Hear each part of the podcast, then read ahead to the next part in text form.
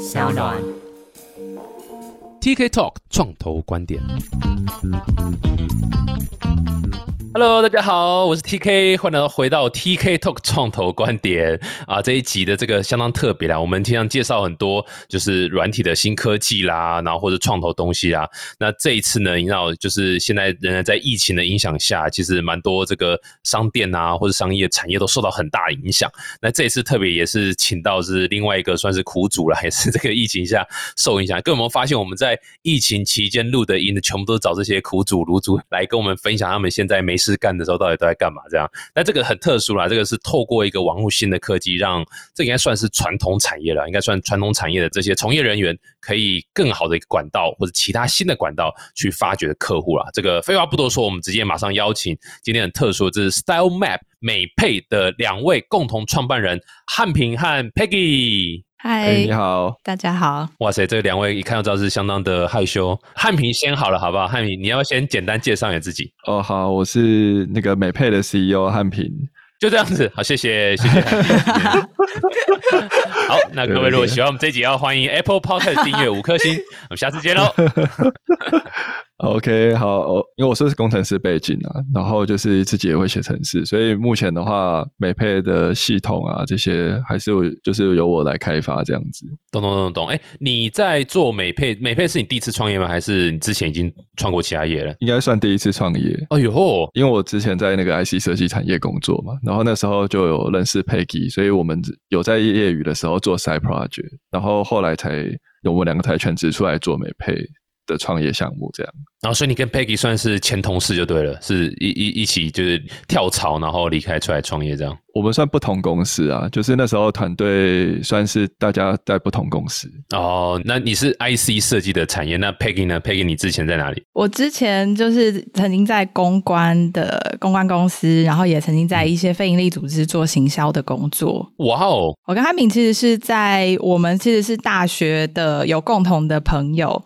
然后，所以当时候就是大家虽然开始出来工作，但是就是想说，哎，有没有在闲暇之余，是不是有机会？因为他们都很会写程式，然后那时候 App 其实正当红，所以想说，哎，有没有什么机会？我们有一些好玩、有趣的 idea，我们可以把它做成一个 side project，然后大家一起试试看。所以是那时候开始认识汉平的。那时候是哪一年呢、啊？你说 App 刚起来的时候，那是哪一年啊？大概二零一一吧。哇，那时候真的，二零应该算是 App，因为第一支 iPhone 是二零零七年，对不对？哎呦，嗯有没有那种专业度就起来了？对啊，但的确是后来那个 iTune 啦、或者那那个 App Store 啊这些东西，就越来让很多很多人去做很多 App。二零一一的确是那时候一大堆的 App，所以你们的创业初衷其实很简单，就是林北就是会写程式，哎，App 叫 Z，为什么不不来我们来做这样子？是不是？有点像，应该说那时候大家都有很多的 idea 出来啊，所以我们那时候在做那个 side project，就是也做过很多种题目，对啊，包含做一些什么广告啊，或者做电商，然后做一些展览啊什么的。哦，所以你们一开始其实是接 side project 的方式做这样是吗？对对对，然后我们有一些结案，但是大部分的时间就是，比如说假日的时候，我们大家就会约出来，然后讨论一下说，诶，现在好像比较成功的 APP 有哪些，然后有哪些我们生活上的应用，好像还蛮适合做 APP 啊或网站。其实我们那时候也不限做 APP，因为我们那时候是呃 Web 跟 APP 都有在做，所以只要是能够做呃云端服务，然后能够就是改变到现在生活的，我们其实都有在思考。嗯，没错没错，很多人创业一开始绝对都是我想要做一个 idea，我想做个产品，可是他可能一开始不管是资金上啦，或是经验上啦，或者觉得哎我这个城市能力上还想要再精进，就会先就是你知道拿客户的案子当白老鼠来扯，呃不是，就是会先接案嘛，然后一边练功，然后一边也公司有点收入嘛，还是可以付薪水等等这样子，所以这是非常非常合理啊。不过老实讲，很多人因此就回不去产品那条路了。就一直接案下去，哦然后到最后可能失去了热情啊，或者说就啊算了，就又去上班了或干嘛的，很多很多是这样子。你们算是比较厉害。我们那时候比较幸运啊，因为我们那时候接的案子，因为那时候会写 App 写的品质好的很少，对，嗯所以其实我们那时候接到的案子 CP 值都非常高，就是它可能是一个很简单的 App，对，可是嗯收入就还不错，所以也没有花我们太多时间。没有，所以但更是因为这样子，会让更多人哦不想要再回去做自己产品，想要接更多这样子，对啊，对啊，对啊，对因为简单好赚，所以很多人就最后就放弃了自己原本想做的东西。所以你们算是蛮厉害。我刚刚就想问说，你们怎么会有办法又继续坚持？就像你刚刚讲，很多人在上班的时候，其实你知道，我想创业，我想创业，我很厉害，我想创业，可是都还是在工作，继续工作，永远不会离职，永远不会提辞呈。但你们提了辞呈，然后你们接很多案子，你们还是勇敢的做自己产品。当初有没有经历怎样的你知道讨论啊？还是说你们一直就很坚定，我就是要做？怎么会有这个这么厉害的毅力？这样？其实一开始我们一开始有自己一个创业题目，然后后来是那个创业题目我们觉得不太 OK，就是宣告它 失败之后，才开始接一些案子。那那时候其实整个公司只有我是全职的，因为我们那时候第一个案子其实是需要一些实际去拜访店家，需要一些业务的人力。拜访还有相关的合作厂商，所以那时候其实是只有我我是全职投入，那其他的工程师，包含汉平，他们都是还在本来的工作岗位上，他们是兼职的时间来开发 App 网站，然后讨论一些需求等等。所以当时候我们其实也是在想说，那我们应该是要有自己的主线的产品。这样子的，其实大家去做这个事情才比较值得啦。不然，虽然是一开始 CP 值很高，但可能像刚刚 TK 讲的，就是其实最后如果大家这个公司只是在结案，其实有点不是我们本来创业的初衷。所以我们其实第一个合作的公司那时候就暂停了，因为其实其他的工程师都没有想要全职投入。那那时候我们虽然其实有开始做一些有接触一些美发业，然后做一些美发相关的 App 和尝试，可是那时候第一次创业，大家就觉得后来就觉得好像还。没有摸索出一个很明确的商业模式，其他人其实也没有很强烈觉得想要投入，所以那时候后来我们的第一个公司后来就先结束掉了，这样。所以现在的在做美配其实是另外一个新的公司。对对对，那时候其实像我们自己会写程式，只是觉得说写一些不同的产品啊，感觉还蛮有趣的这样子。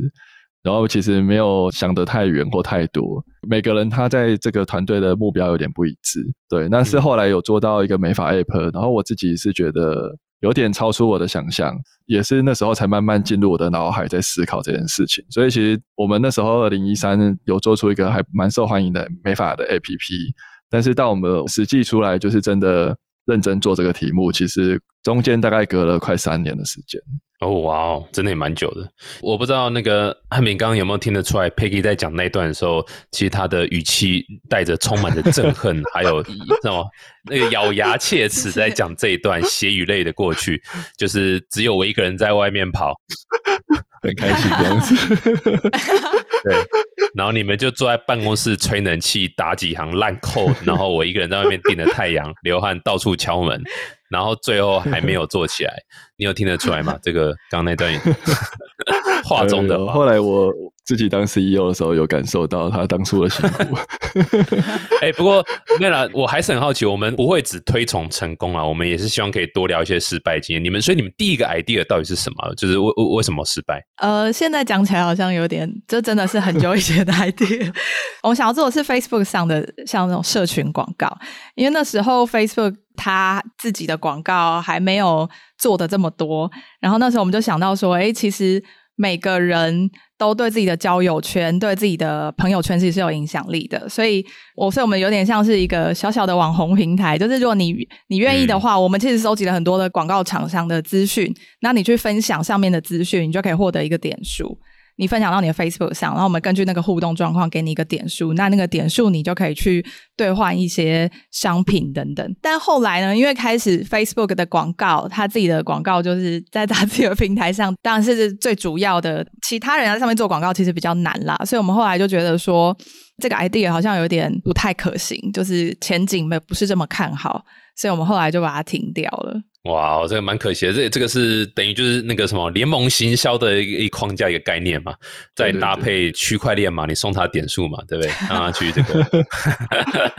让他去这个有个 token 可以去受到 reward，然后去做一些行为，这样对，蛮酷的啊。不过老实讲，的确这样啊，就是脸书啊，或是 Google 啦，或者是谁啊，决定要做什么事情，的确啊，有时候往往就是直接是给新创就是一个死牌了。这个不只是台湾，在全世界的新创都这样。你你做什么，然后突然 Google 做了，或者 Facebook 做，哇，不好意思，做 trust 这样子。你看，even 是 Snapchat 也是脸书模仿一下，IG 模仿一下，哇，它又面临着超大的一个转型的压力或干嘛的，所以真的是即使这么大了，还是一大堆这种问题，这个是无可避免。所以我觉得很常在讲一个观念是说，一开始很常做的一个方向，绝对会像一个 feature 一个功能，可是。Along the way，你要把这个功能变成一个生意，变成一个 business，它不能够只是一个 feature。嗯，所以意思就是说，如果你只是做 feature 的话，那 yes，当 Facebook 做这个东西的时候，你是没有办法 compete 的，对啊，就常常会很多人问我说：“哎，TK 那个对不对？我我们在做个，如果 Facebook 做怎么办？这样子？”那我说：“那这个是你的责任呐，对，你你要知道你自己在做的不能是只是一个 feature，因为 feature 真的太简单，这个汉平绝对晓得，写写一个 code 真的，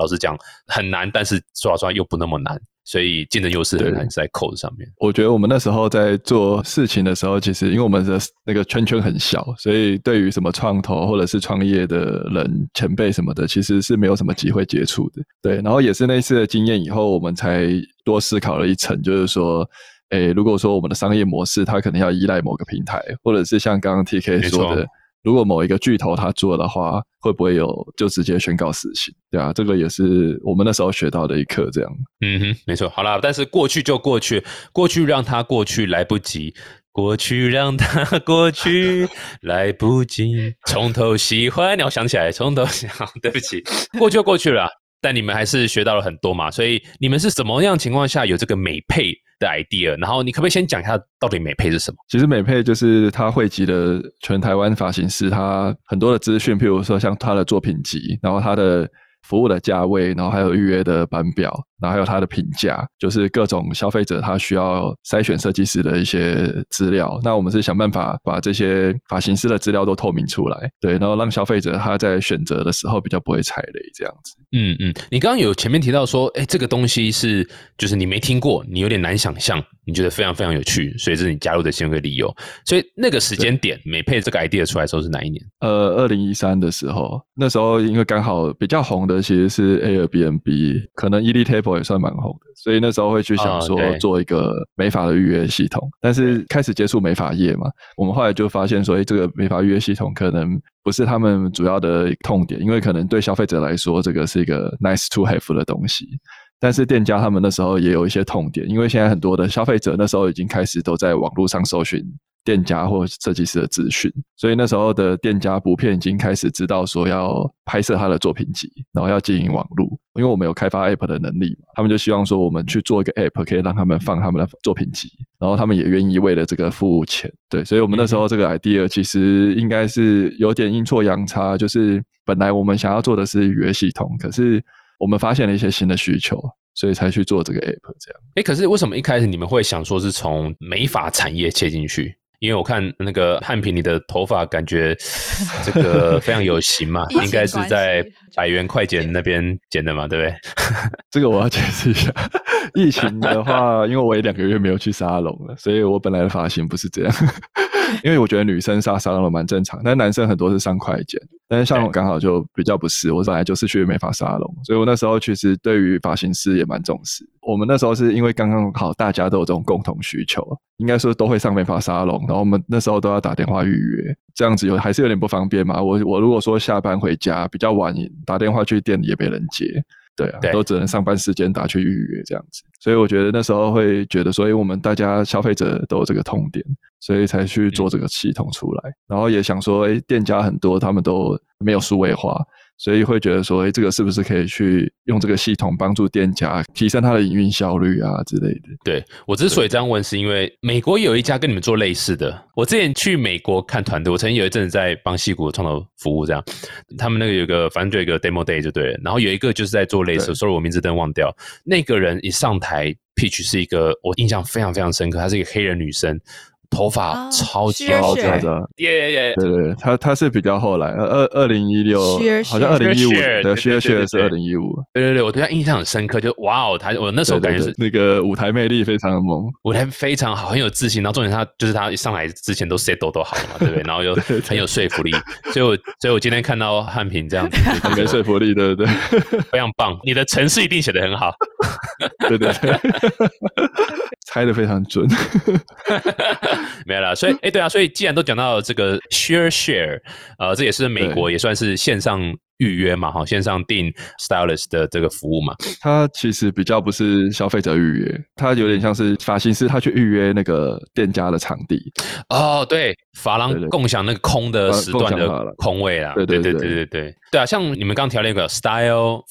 style C 就是消费者预约发型师。Right，然后其实台湾也有一些嘛，对不对？也有一些让比如说时尚相关的这个预约的，对不对？台湾 Start up 可能也有做到预约，但是以目前做预约的话，其实因为我们在这边做五六年了，所以其实台湾的话大概。有有哪些也大概知道？我觉得做预约就会像我之前我们二零一三年的时候做的一样，就是对店家来说这个会有点困难。就是如果要推进店家的话，对，嗯嗯嗯，呀，我其实就是想问说，你们怎么看竞争？然后你们的主要的差异性或者优势在哪边？然后可能包括像你刚刚讲的，为什么预约是对商家来讲是一个困难？其实因为对于美发店来说，就是预约他们已经有他们既有的习惯嘛。尤其是像我看过实际去沙龙看他们在处理纸本的预约，其实纸本的。预约他们就处理的非常有效率，所以我觉得那个是关系到整个沙龙它既有的运作模式。比如说，我如果说要改你用你的预约系统，那我的店家的人员都要重新做教育训练，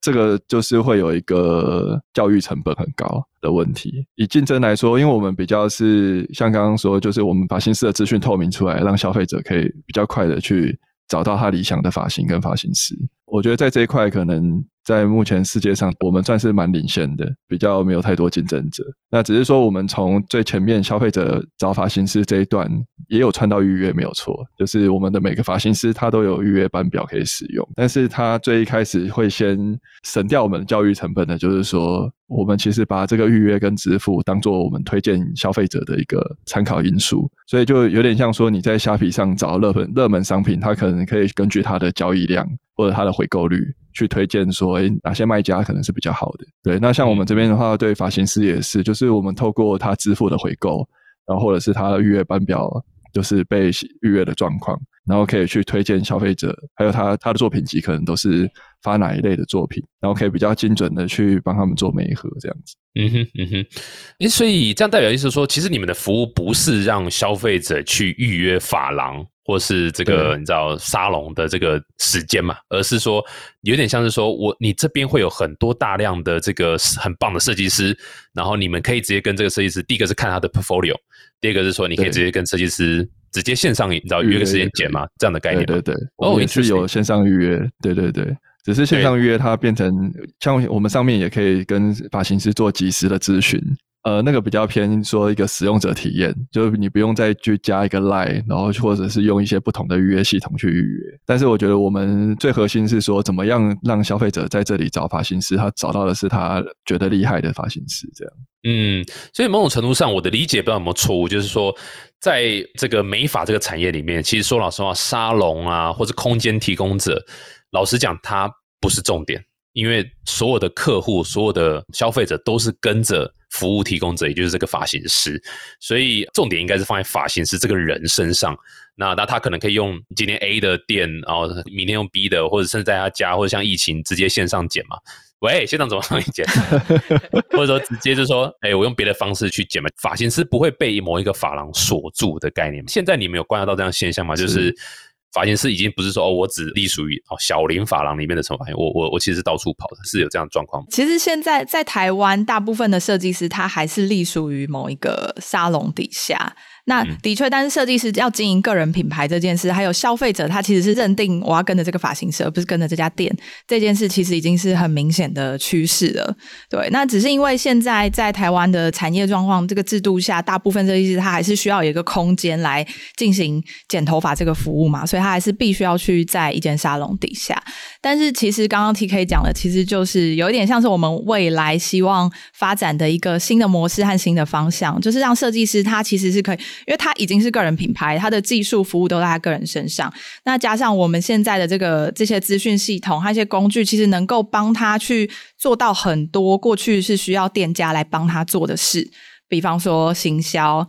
带领新客，然后做一些行政啊、会计啊、财务啊这方面的东西，其实都有办法设计师个人，他就靠着我们的系统，他其实就可以做到。他其实不太需要有一个店家管理者，有一个老板这样的角色。所以，我们下一步其实想做，就是希望让设计师他能够借由我们的系统，然后经营个人品牌。那他其实就是一个独立的个体，自己就是老板。跟我们比方说合作的一些空间，他其实就可以去在那边去服务。嗯，这样的有一个很大好处是它的自由弹性，还有它实际能够获得的分润抽成，都可以比他过去其实又来得高很多。嗯，没错，因为其实我在看这个发型设计师，还蛮像你知道，就是网红，他会养他一大批的粉丝，这个粉丝要转到其他变成其他人粉的这个转换门槛其实也不低。啊，所以不是那么容易的。哦。今天我喜欢影片，然后隔天我就突然不喜欢你，我就喜欢别人影片。呃，发型设计师比较这个门槛更是高，这样。所以理论上来讲，是这种。如果你只是一个沙龙业者，你知道，就是你你是空间，然后你花钱去请这个发型设计师，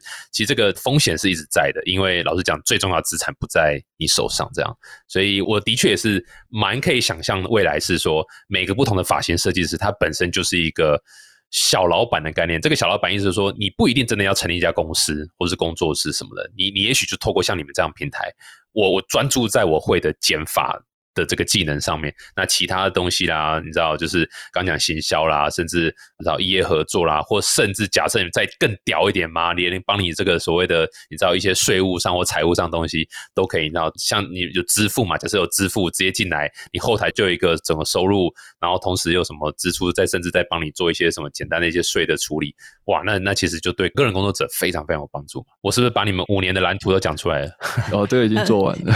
这就好了，嚣张。对。没错，厉害厉害。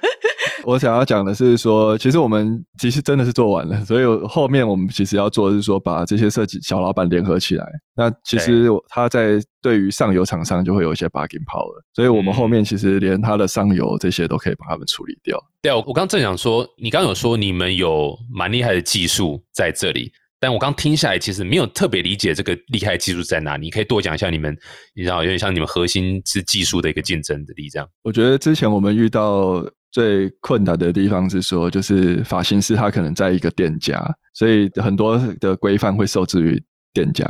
然我们现在是在做的新的模式是说，把设计师他就是变成一个小老板，他只要在我们的合作店家里面。其实我们现在在疫情前，其实在北部已经有两家。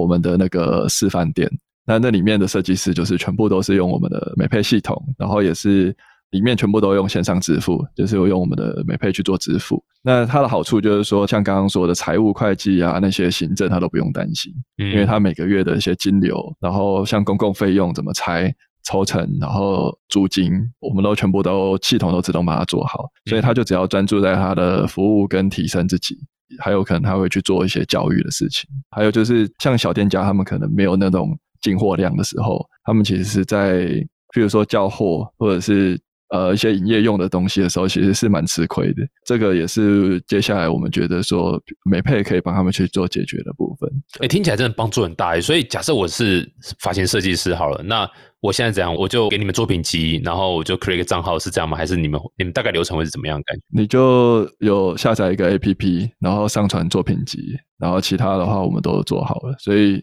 我们也会安排就是比较资深的美配设计师去教育他。嗯哼，哎，所以那这样的话还是要问个市侩的问题啦，毕竟你知道我们就活在一个铜臭味的世界里面嘛，所以你们是怎么赚钱的？其实我们本来有收广告费，但是后来我们发现其实不太需要收广告费，因为我们现在是直接推荐交易量大的发型师嘛。但是我们每一笔交易我们都有抽成，所以像现在我们的示范店里面的话，我们是抽百分之二十五，因为他们还是要做一些管理培训的事情，所以我们会拿这个部分就是拨出去做他们的这个教育这样子。啊，理解理解理解，百分之二十哦，这所以对他们讲其实还蛮合理的嘛，因为你等于说你帮他们第一个是拓展客源，然后再是你知道就是有作品集的一个呈现的一个好像一个 portfolio 的概念，然后同时又甚至有可能一些其他的一些价值服务。而且其实以现在的沙龙来说，它能够提供设计师，其实最好的抽成可能也是对半抽，就譬如说消费者消费一千，发型师拿五百，店家拿五百，嗯，对。但是我们现在是让发型师。等于说拿八百五，我们拿一百五，对，嗯哼，就发型师他做一样的事情，其实他赚的钱就会比以前多很多。没错，反而对他个人来讲，抽成比例也比较高了。对对对，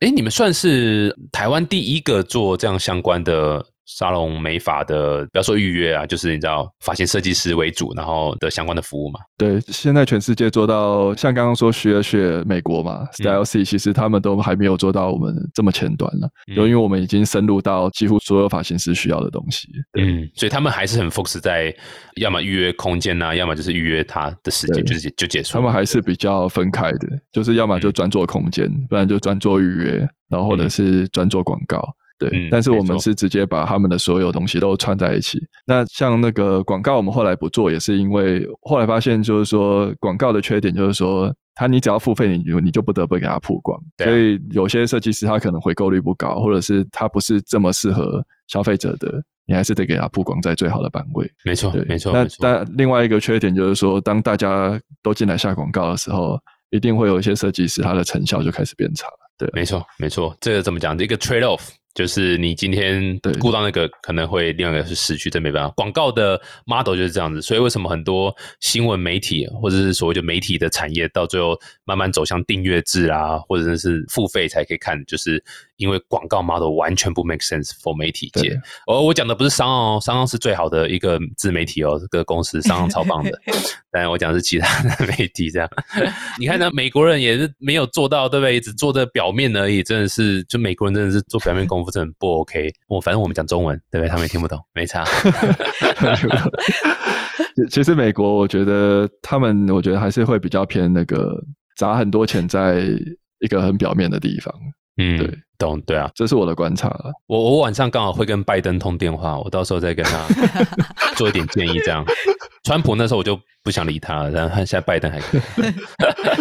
听起来是一个蛮怎么样？就是假设我是发型设计师，我觉得我会蛮 exciting 的一个产品服务。但我好奇，当初你们在推，你们开始做完产品刚做完的时候，是开始在市场上开推的时候，是二零二零多少？二零一几？一六，二零一六大概。暑假八九月的时候，二零一六哦，那时候呃，应该说 App 或什么，其实也算蛮普遍的。所以你们那时候在推的时候，是就知道大家接受度是高的嘛？这些发型设计师，二零一五、二零一六那时候，其实 App 已经是高原期了，就是那时候大家已经不太下载 App 了。嗯，那但是发型师他一定要 App，就是没办法。因为他在沙龙里面很少有发型师他会买一台电脑来用，对啊，所以那时候智慧型手机普及嘛，App 其实的体验其实对发型师蛮重要的。但是我们大部分的消费者很多在一开始在用都是用我们的网站。对，那除非说是他要一直重复使用的时候，他才会去用 A P P 这样子。不过这个 model 当初在推的时候，他们是秒懂，然后就哎好，你们就啪一下子可以捞很多这个设计师吗？还是说他们想了很久这样？对设计师来说真的是秒懂，因为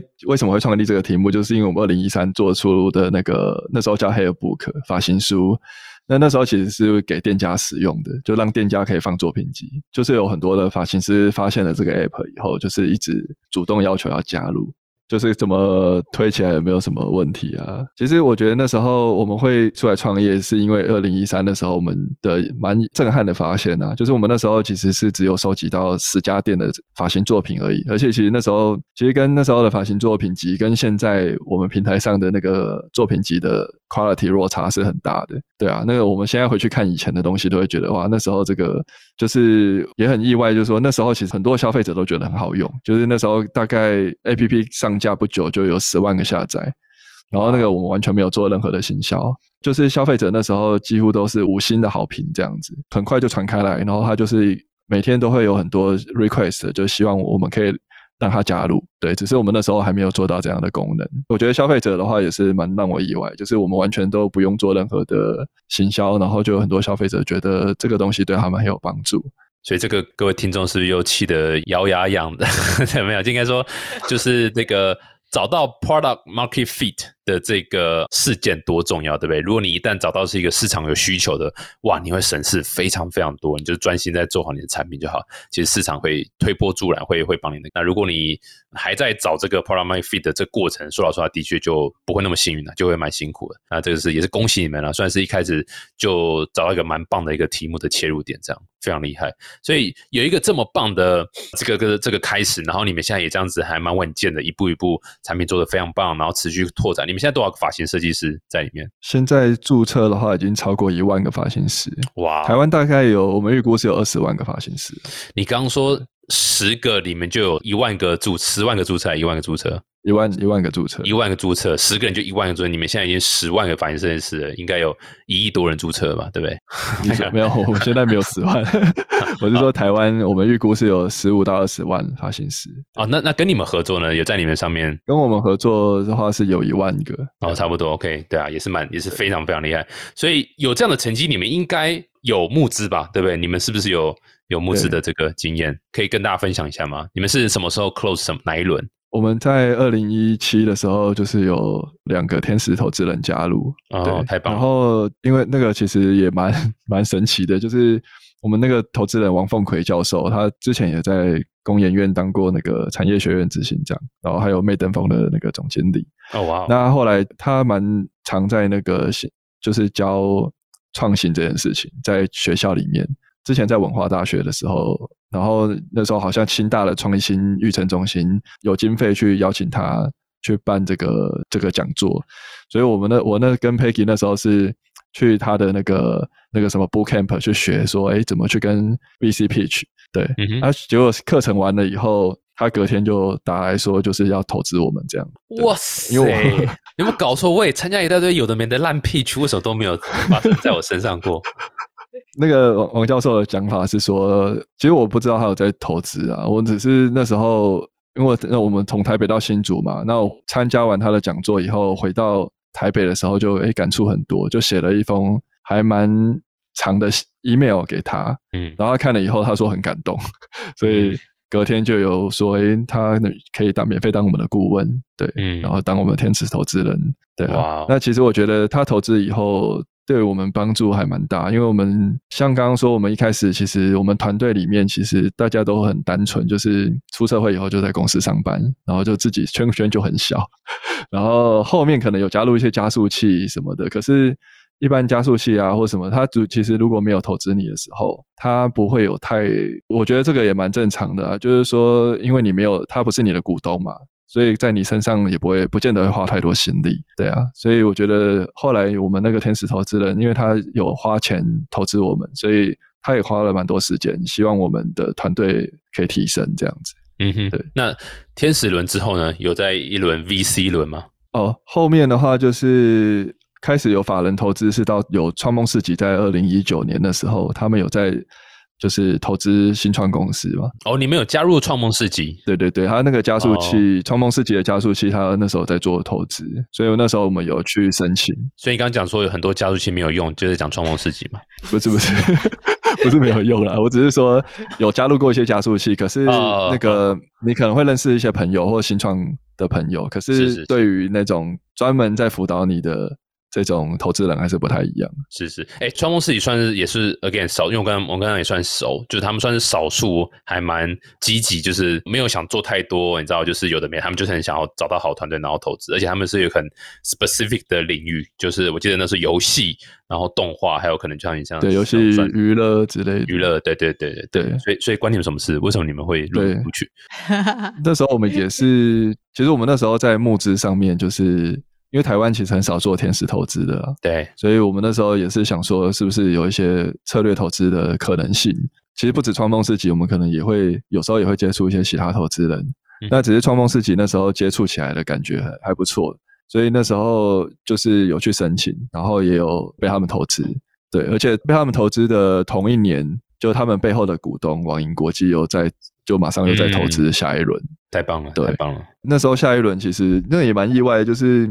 我们就突然被找去 pitch 网银国际，然后跟他们老板 pitch 嘛，然后 pitch 完以后，他们老板就是有蛮多的想法。所以他们也是主动提说要入股这样子，呀，对啊，呀，蛮酷的，蛮酷的。我觉得，所以这个资金进来啊，其实当然第一个是钱嘛，第二个就是刚听下来，不管是从天使到 VC 轮法人，其实都还蛮多，就是钱之外的其他他们的，比如说 connection，或者他们对于这个产业的一些认识、了解，或甚至一些帮你敲一些门这样子，那一块对你们讲是帮助是最大的，对不对？对对对，因为我觉得很多。创业过程就是你不太可能，就是很多策略都是很精准的，因为毕竟没有人做过，所以有有投资的好处是说，可能你可以再做一些尝试啊。像我觉得后来也是因为网银国际进来以后，我们才开始做那个金流的部分，所以才做到后面就是诶，可以让发型师就是他的所有东西都可以透过这个平台解决。嗯，对嗯嗯，哎，最后还是不免说要问一下，这个疫情期间，你觉得你们的美配服务，你们是怎么样可以协助这些发型设计师吗？还是你们有观察到这些发型设计师，你会给他们什么建议吗？现在疫情期间这么对不对？大家都没办法去理发厅，没办法干嘛？知道要怎么度过这一段时间？这样，对，其实美发业，我觉得如果是相对于那种旅游业啊，或者是交通的话，其实美发业还算是还不是最惨的，就是像健身房那些可能更惨。所以他们现在可能偶尔还是有些客人，只是说就是客人会延后嘛。像我就很久没去剪头发，嗯那现在我们可能会比较跟设计师说，他们可以趁机，就是因为以前他们可能剪客人忙，所以没有时间去充实自己，去提升自己的竞争力。所以我们也是会根据设计师他的状况，比如说他现在可能是处在比较低单价，或者之前没有好好做网络行销，好好去做自己的网络作品集的，就可以趁这个时间去做加强。那可能在疫情缓和以后，他现在透过我们平台可以去跟他的，或者是一些社群平台可以去跟他的客户做互动嘛。可能疫情过去以后，其实我觉得发型师他竞争力只要在网络上一出来，他的客人那个量可以是很夸张的。对啊嗯，没错没错，这的确。Peggy 呢，有没有什么建议给现在目前这个一堆嗷嗷待哺，然后受影响很深的这些？其实我觉得跟汉平的建议会是差不多，然后而且我们其实看到现在其实疫情稍微趋缓，或者是开始很多人有点忍不住了，就是夏天实在太热，或是虽然不出门，但是还是要视讯会议嘛，所以其实我们有看到三级警戒到现在，那其实陆续已经有一些减法的客人，他其实开始在回流了。当然，我们的沙龙他们也都做好了很好的防护措施，就是基本的防护措施都做得非常好。其实我们会觉得说，我们其实是还算蛮乐观的，因为觉得其实整体的消费者对于美的追求这件事，它其实趋势是向上的。大家其实越来越在乎自己的外表，越来越愿意投资在自己的发型，不管发型也好，或是一些美容啊，或是像我们的 style 相关的这个花费，其实是越来越不手软。这个趋势，我觉得大趋势是没有改变的。所以，我们其实是觉得，这虽然短暂的停滞，延后了大家的消费，但是应该很快就会再恢复。潮落之后总有潮起，对不对？这个天亮前的凌晨是最黑暗的。对不对？哎，是这样讲吗？对啊，所以再努力啊，撑一下。各位，这个如果对啊，你们觉得撑得很辛苦的时候，你看一下美配，对不对？这段时间完全都没有收入，对对吧？你们没有交易就没有收入嘛，对吧？对啊，所以其实很多、这这一波疫情真的不是只影响线下的，老实讲，线上平台几乎都影响到。像我们也是，我们客户也都把会议啊、什么什么上架什么的全部都 delay，希望在疫情后再再进行。真的是大家加油，不要再群聚了，好不好？不要再忍不住跑出去玩，忍一忍，就是让这个疫情结束掉了。很酷，很酷，非常棒啊！今天再次感谢啊，邀请到汉平还有 Peggy。那如果大家想更了解这个美配的一些资讯，可以去哪边再去多了解你们？你们有粉丝团吗？还是 Twitter 还是 IG 还是什么的？我们其实有有都有都有对，其实搜寻在 Google 搜寻美配或者 Style Map，或者是搜寻发型的关键字，应该蛮容易找到我们网站。哎呦，发型的关键字也可以找到你们网站哦，太棒的 SEO 了！没错，是对对对，输入个大波浪就到美配，输入个平头对也到美配。哎呦，试试看哦，是可以、好。再次感谢 Peggy 还有汉平来到我们节目，谢谢。如果各位喜欢我们这一节的话，欢迎到 Apple Podcast 订阅五颗星，这个吹捧一下美配好棒，T K 好帅，大概就是这样就可以了。好，再次感谢各位，谢谢谢谢谢谢 Peggy，谢谢汉平，我们下次见，谢谢谢谢，拜拜。